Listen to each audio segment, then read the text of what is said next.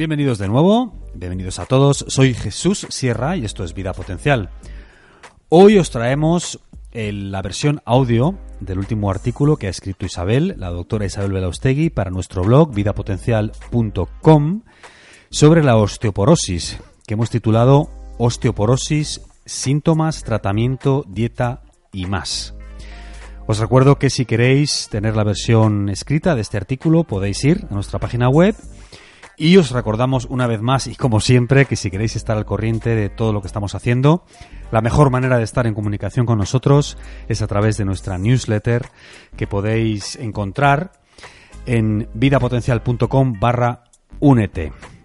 Sin más, os dejo con la versión audio del artículo de esta semana sobre la osteoporosis, escrito por la doctora Isabel Belaustegui. Un saludo a todos, como siempre, y una vez más, gracias por estar ahí. Hasta la próxima. Hola, saludos a todos. Soy Isabel Belaustegui y esto es Vida Potencial. Si hay una enfermedad que debemos conocer, es la osteoporosis. Y esto por dos razones que van asociadas. Una, porque es una enfermedad grave que afecta a un gran número de personas y tiene una repercusión muy importante en la salud, el bienestar e incluso la esperanza de vida.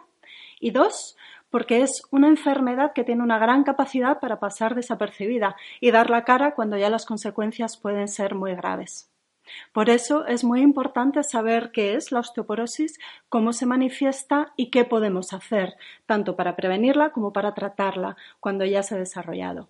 Y esto lo haremos a través de los tratamientos convencionales, la alimentación y el estilo de vida, la actividad física y la gestión del estrés. La osteoporosis afecta a un número muy elevado de la población, sobre todo de edad avanzada. En España, por ejemplo, en el año 2000 eh, tenían osteoporosis en torno a 2.800.000 personas, sobre todo mujeres más que varones. Y en 2017, hace un par de años, esta cifra alcanzó los 3 millones y medio de personas. Es un problema de salud que afecta mucho a las autoridades y están desarrollando programas importantes para su prevención y la detección precoz y así poner eh, herramientas al alcance de las personas para poder evitar todos estos problemas. Afecta sobre todo a personas de raza blanca o asiática, de edad avanzada, como decía, más mujeres que hombres, hasta cuatro veces más eh, mujeres padecen osteoporosis que los hombres. Generalmente personas de complexión pequeñita que tienen como una menor densidad ósea de inicio. Y además personas que tienen antecedentes familiares de osteoporosis y, fracturas asociadas. La osteoporosis supone una limitación importante en la salud y la calidad de vida de las personas que la padecen. En muchas ocasiones se manifiesta por primera vez como una fractura, lo más frecuente fractura de cadera, que supone una limitación física muy importante en las personas que lo padecen e incluso una merma intelectual, y supone hasta un 20% de mortalidad durante el primer año tras la fractura por las complicaciones asociadas. En las mujeres menopáusicas, posmenopáusicas, la osteoporosis y las fracturas asociadas pueden suponer una pérdida de tres años y medio de vida. Por esto, por todo esto, la osteoporosis es un problema de salud muy importante que tenemos que tener en cuenta. La osteoporosis es la pérdida de masa ósea, el debilitamiento de los huesos, generalmente asociado a la edad, aunque hay también otras causas. La osteoporosis es una pérdida no solo de calcio, que eso es la osteomalacia, sino de calcio y magnesio y fósforo y zinc y silicio y otros minerales que componen la trama ósea rígida, dura del hueso. La osteoporosis es un problema típicamente asociado a la edad, porque con la edad disminuye la absorción intestinal del calcio, la reabsorción en el riñón, es decir, la recaptación del calcio que se iba a eliminar por la orina, disminuye la formación ósea y aumenta la destrucción ósea. En el hueso hay un constante equilibrio entre formación de hueso y destrucción de hueso. El, hueso es un organismo vivo que vive en un constante equilibrio entre la actividad de las células que fabrican hueso y la actividad de las células que reabsorben o que destruyen hueso. A lo largo de la edad vamos cambiando, modificando este equilibrio. Hasta los 25-30 años de edad predomina la formación de hueso frente a la destrucción de hueso y en torno a los 25-30 años de edad conseguimos el pico máximo de densidad ósea. Después, esta eh, densidad, esta masa ósea se mantiene durante una década aproximadamente y a partir de los 40 años empieza a cambiar el equilibrio entre formación y destrucción, de manera que ya se van igualando y a partir de los, de los 50 años de edad predomina la destrucción ósea frente a la formación ósea. Por eso, con la edad, como aumenta la actividad de las células que destruyen hueso frente a las que forman hueso, es más frecuente, es más probable que tengamos osteoporosis o pérdida de densidad ósea. Otras causas de osteoporosis implican la mala absorción de calcio a nivel intestinal, por ejemplo, por eh, una resección, una cirugía en la que se elimina una parte del intestino o por enfermedad inflamatoria intestinal, enfermedad de Crohn o colitis ulcerosa. Un fallo del riñón, enfermedades renales que suponen una menor reabsorción, una menor captación del calcio que se va a eliminar por la orina. Eso ocurre también en la diabetes por el daño renal. También son causas de osteoporosis el uso excesivo de algunos medicamentos, como los corticosteroides, por ejemplo, porque dificultan la absorción intestinal del calcio y favorecen la eliminación renal del calcio. También el uso excesivo de antibióticos, porque los antibióticos alteran el equilibrio de la microbiota, de la flora intestinal, que tiene, entre muchas funciones, eh, la de sintetizar vitamina K, que es una vitamina esencial para la formación del hueso. Otras causas de osteoporosis son eh, periodos de lactancia o embarazos múltiples en los que no se ha seguido una dieta adecuada o una suplementación correcta o, por ejemplo, dietas excesivamente proteicas porque favorecen la eliminación de calcio a través del riñón o dietas acidificantes, muy ricas en alimentos procesados, azúcares, harinas refinadas, excesivo consumo de carne roja, refrescos. La acidosis es un problema muy importante para nuestra salud tan importante que nuestro organismo prefiere sacrificar estructuras importantes con tal de equilibrar el pH interno. Entre estas estructuras están los huesos. En un caso de acidosis metabólica, de acumulación de ácidos en nuestro organismo, el cuerpo saca, solubiliza sales básicas de fosfato cálcico del hueso, que al unirse a esos ácidos en exceso se neutralizan y consiguen bases, eh, perdón, sales neutras, que ya no son ni ácidas ni básicas. La solubilización de sales básicas de calcio del hueso es uno de los principales sistemas tampón del organismo, sistemas equilibradores del pH interno. Y otro componente muy importante en el desarrollo de la osteoporosis es la menopausia, es el componente hormonal. Con la caída de estrógenos en la mujer y la bajada de progesterona, es decir, con la bajada de los niveles de hormonas femeninas en la mujer con la menopausia, se produce una aceleración de la pérdida ósea, de destrucción de masa ósea. Es llamativo como antes de la menopausia las tasas de osteoporosis entre hombres y mujeres son las mismas y sin embargo, llegada a la, menopausia, se dispara la incidencia de osteoporosis en las mujeres.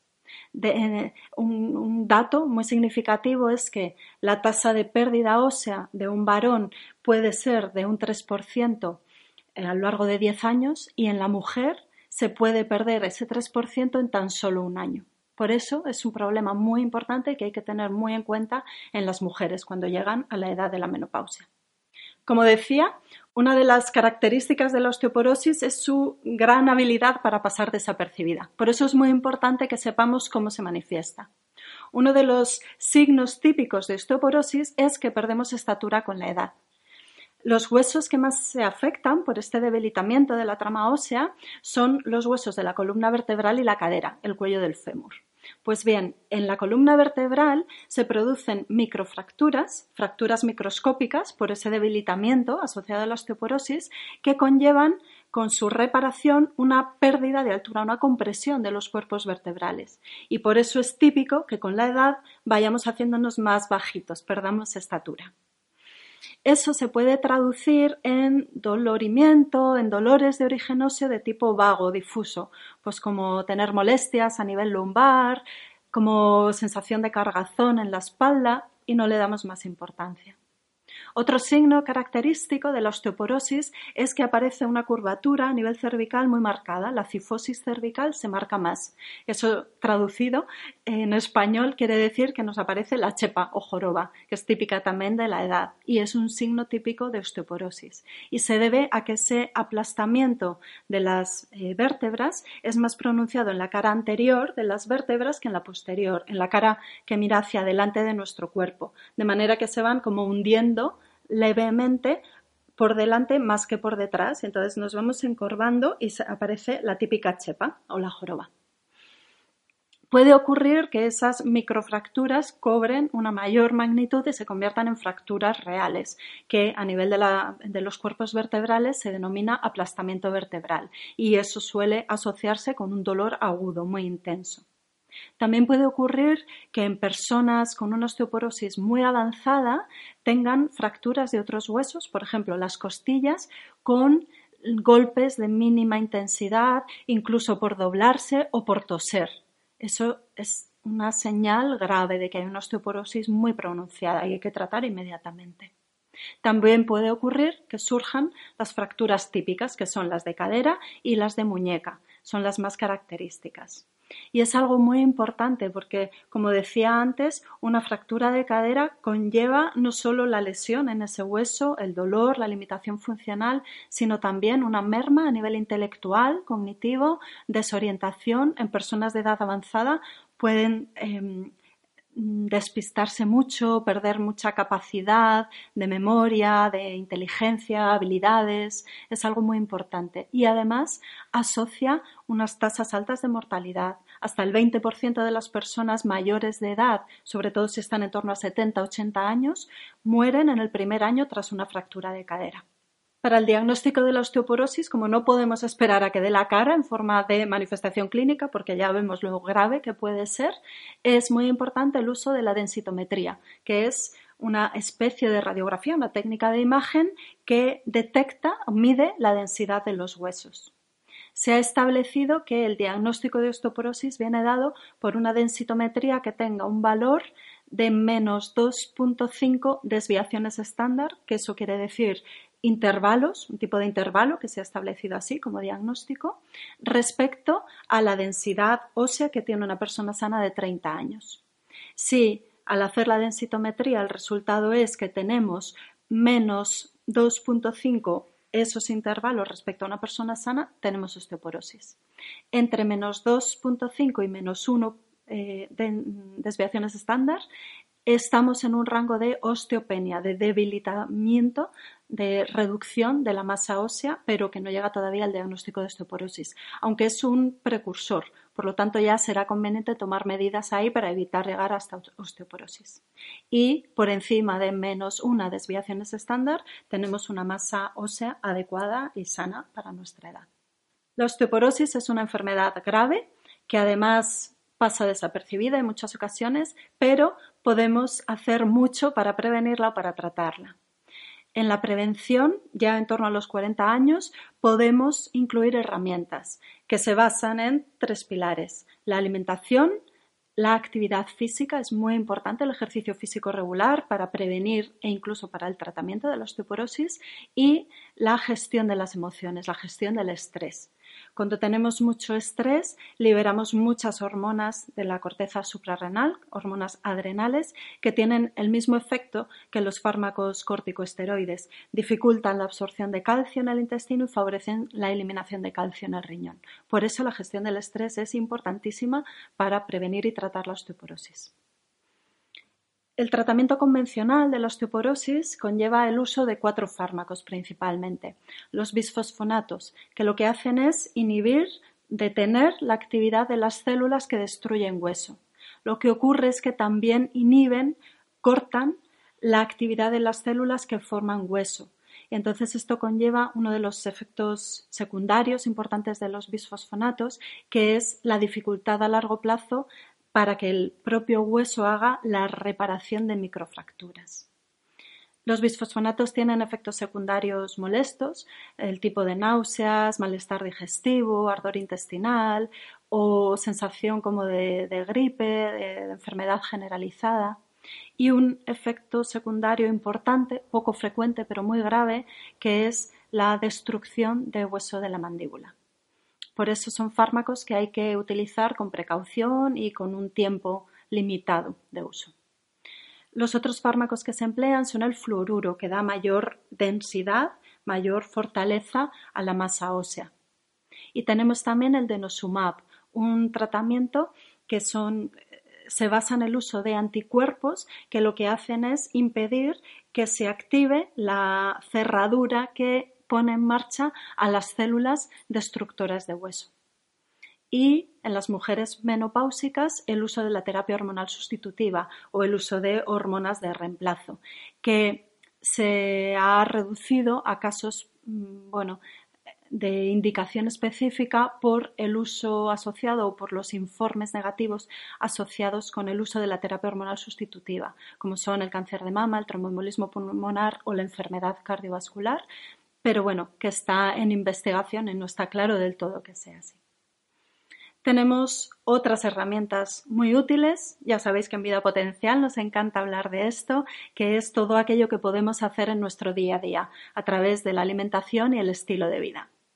Respecto a la alimentación, lo que podemos hacer tanto para prevenir como para ayudar en el tratamiento de la osteoporosis es seguir una dieta lo más natural posible, libre, de alimentos procesados, libre de todos esos alimentos que nos acidifican, como los azúcares, las harinas refinadas, los refrescos, tanto por el aporte de altas cantidades de azúcar y edulcorantes como por el aporte de ácido fosfórico, que eh, roban todas estas sales cálcicas del hueso.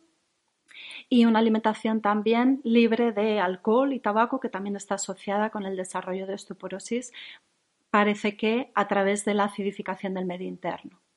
Es importante que la alimentación sea natural, lo más variada posible, a ser posible de producción ecológica, rica en alimentos que aporten los nutrientes que necesitamos para el buen desarrollo de nuestros huesos, tanto minerales como vitaminas y antioxidantes. Típicamente se ha recomendado el consumo de lácteos para prevenir y tratar la osteoporosis pero uno de los alimentos que más acidifican el medio interno y más calcio roban de nuestros huesos es la leche de vaca de producción industrial y algunos quesos. Por tanto, para hacer una buena dieta em, adecuada para prevenir y tratar la osteoporosis, una dieta sana para nuestros huesos y para mantenerlos fuertes y resistentes a las fracturas, es una dieta que tenga un bajo contenido en lácteos, sobre todo leche de vaca de producción industrial. El problema de la leche es que no es un buen aporte de calcio para nuestro organismo por dos aspectos. Uno, el desequilibrio mineral y otro, la acidificación del medio interno. Cuando tomamos leche, la absorción intestinal del calcio, que sí, que es muy abundante en la leche, eso es cierto, la absorción intestinal no es buena, entonces todo ese calcio que aporta la leche no lo absorbemos correctamente no lo absorbemos correctamente y además queda un excedente de calcio que se va a ir depositando en, otras estructuras, como pueden ser las articulaciones o las paredes de los vasos sanguíneos o eh, formar precipitados que den lugar a cálculos renales o cálculos biliares. Y el otro problema importante que tiene la leche, sobre todo la de vaca de producción industrial, es que es uno de los alimentos que más acidifican, más contribuyen a la acidosis metabólica, a la acidificación del medio interno. Y, como os he contado antes, cuando el medio interno de nuestro organismo se acidifica, tenemos que poner en marcha todos los sistemas que tenemos para equilibrar el pH. Y entre ellos, uno de los principales es obtener sales básicas de calcio del hueso. Por eso conviene evitar la leche para mantener unos huesos fuertes. Y entonces, ¿qué otros alimentos ricos en calcio podemos tomar? Pues hay muchos realmente. Las algas son los alimentos más ricos en calcio. Se nos hace raro en Occidente utilizar algas en nuestra dieta, pero son eh, un recurso muy útil, muy rico en vitaminas y minerales y además que da un toque muy bueno a los platos, salvo que alguien no pueda tomar algas. Otro alimento que es muy rico en calcio, tiene hasta 10 veces más calcio que la leche, es el sésamo. Poner unas semillas de sésamo en una ensalada, en un guiso, en un muesli de desayuno va a aportar una rica y biodisponible fuente de calcio.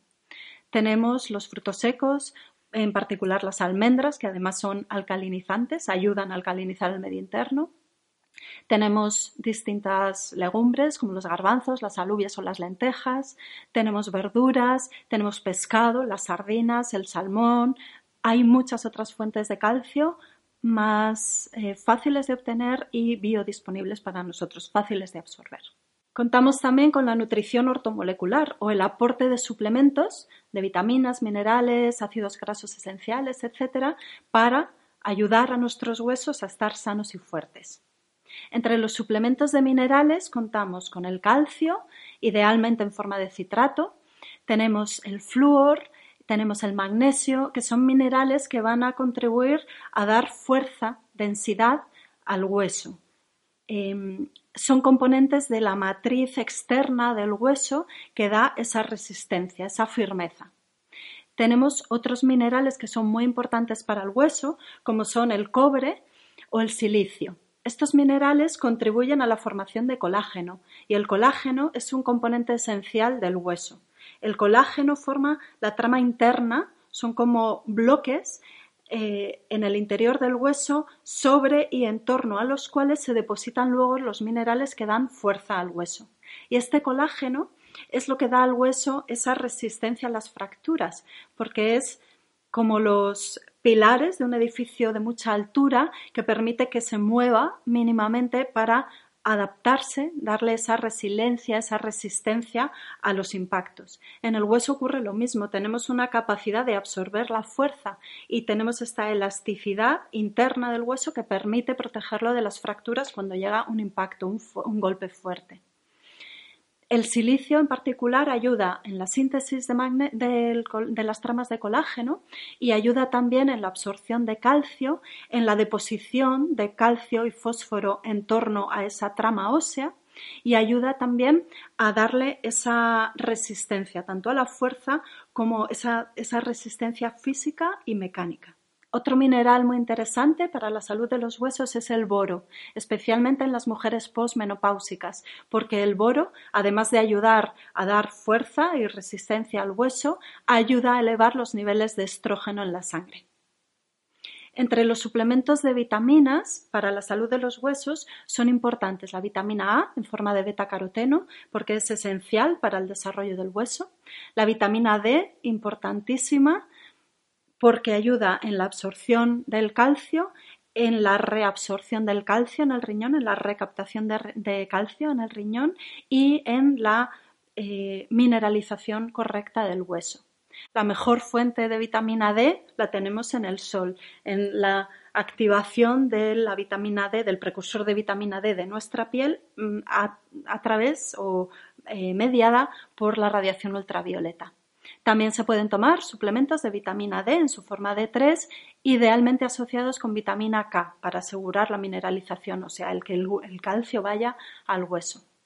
Otra vitamina muy importante es la vitamina C, esencial para la síntesis de colágeno, de esa trama interna del hueso que le da resistencia elástica, y todas las vitaminas del grupo B, todas en conjunto, porque todas ellas participan, intervienen en los numerosos procesos de desarrollo de formación ósea y en la regulación hormonal y en la síntesis de colágeno.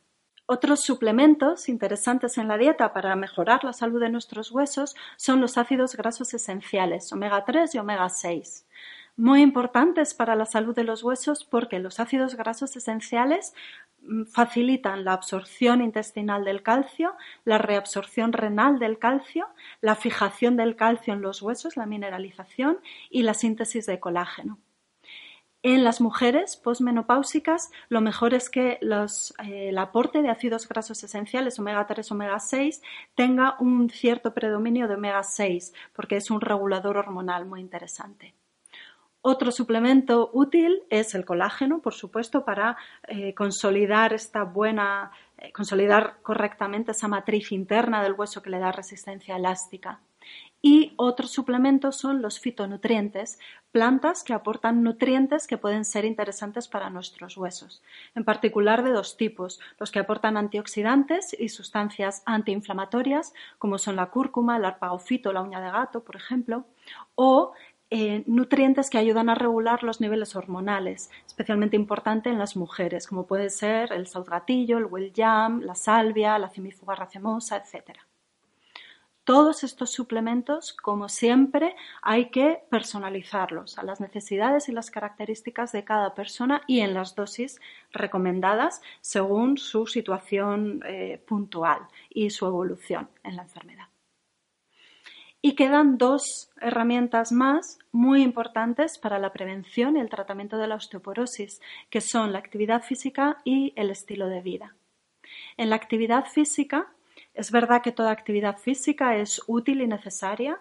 El movimiento es la base de nuestra salud. Tenemos que incorporar en nuestro día a día actividades que nos mantengan eh, en movimiento, en marcha, pues caminar, eh, bailar, nadar, eh, etcétera, etcétera, lo que a cada uno le guste. Y hay que incluir, esto es mandatorio para la salud de nuestros huesos, actividad física de fuerza, ejercicios de fuerza. Hay que ir al gimnasio o al jardín o donde sea a levantar hierros, a levantar peso. Esto es importantísimo. En particular, es muy útil incorporar en nuestra rutina de actividad física los ejercicios multiarticulares, esos que incluyen la intervención de varias articulaciones y grandes grupos musculares, y trabajar, para los que no estén acostumbrados, acostumbrados primero sin cargas, sin peso y luego con cargas, con peso. Hay que levantar peso, aunque seamos mujeres y seamos muy finas y muy elegantes. Hay que romper patrones mentales también y atreverse con esto. Y es algo, como digo, fundamental, porque es el tipo de ejercicio de actividad física que ha demostrado prevenir y reducir el riesgo de osteoporosis y fracturas asociadas. Por una parte, porque fortalece el hueso, porque cuando hacemos ejercicio físico se mandan señales a nuestros huesos que mm, activan la mineralización y la consolidación de la matriz ósea. Y por otro lado, porque mejoramos toda la protección del esqueleto, que es la musculatura envolvente, ¿no? adyacente. Y por último, tenemos el estilo de vida y la gestión del estrés. Esto es fundamental para reducir los niveles en sangre de hormonas del estrés que dificultan la absorción del hueso, que facilitan que eliminemos, eh, perdón, que facilitan la absorción de calcio y eh, facilitan o reducen la eliminación de calcio del organismo y con ello nos aseguremos de que, tenemos los eh, ingredientes necesarios para construir una buena matriz ósea. Podemos gestionar el estrés con distintas técnicas y métodos, eso depende de los gustos y, los valores de cada uno. Pueden ser hobbies, eh, que requieren nuestra concentración y así dejamos de rumiar los pensamientos estresantes que nos ponen en crisis, o puede ser el estar con amigos, el cargarnos de buena energía, el estar en contacto con la naturaleza, hacer técnicas de respiración, de relajación, de meditación, de oración para los creyentes, lo que a cada uno le vaya bien. Pero tiene que haber en el día a día una parte de gestión del estrés.